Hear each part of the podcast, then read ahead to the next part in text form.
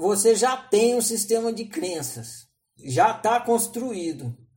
O seu sistema de crenças não foi construído por você, foi ah, os seus educadores que construíram.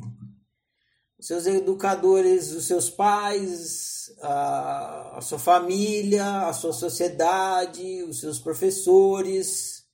Claro que você ainda tem coisa que você constrói mais o seu sistema de crença. Mas a grande parte dele já está construída. E ela não foi construída por você. E você pode estar é, operando com um sistema de crença que não faça você viver bem. Você, vamos usar uma terminologia de informática, você foi programado com várias crenças. Você já estava lembrando da música do Renato Russo, né? Geração Coca-Cola.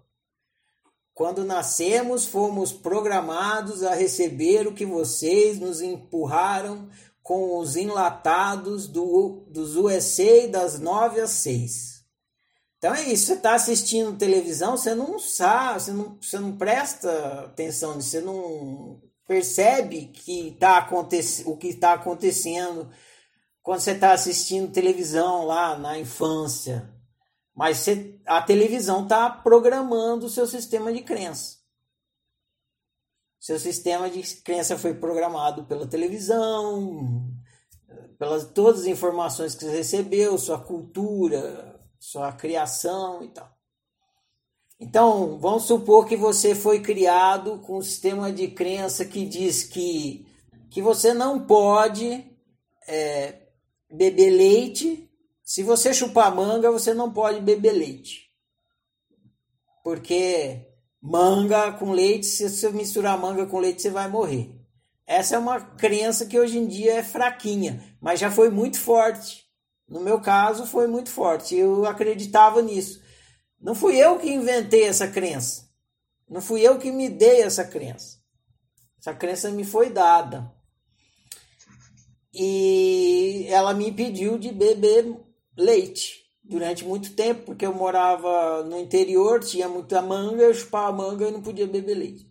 Então, da mesma forma que eu tenho essa crença me impediu de beber leite, tem muitas crenças aí na, na sua cabeça e na cabeça de todos nós que pode estar te impedindo de fazer coisas que você adoraria estar fazendo e você não só não está fazendo porque essas crenças não permitem elas bloqueiam, elas impedem que você execute isso. Vamos supor, por exemplo, que você tem o desejo de, sei lá, trabalhar com arte, com artesanato.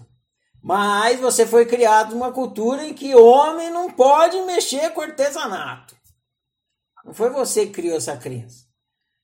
Só que ela foi introjetada em você. E aí você é louco para mexer com artesanato, mas não consegue porque tem essa crença em você. Então, você deve investigar todas as suas crenças. No final desse livro, o livro explica o problema das crenças.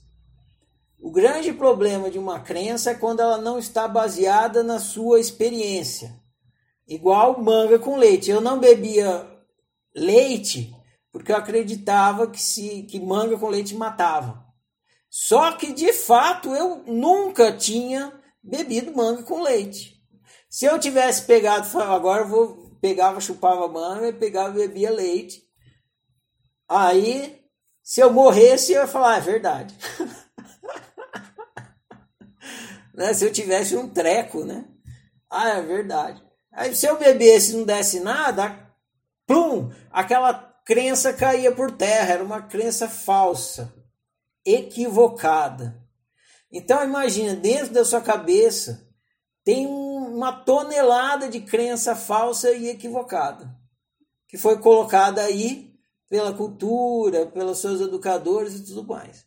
E se você não questionar essas crenças, elas vão ficar impedindo com que você viva bem, com que você faça coisas que você quer, com que você deslanche em vários sentidos que você poderia se desenvolver e não se desenvolve nem experimenta fazer porque a crença te impede, só que não é uma crença fundada na sua experiência.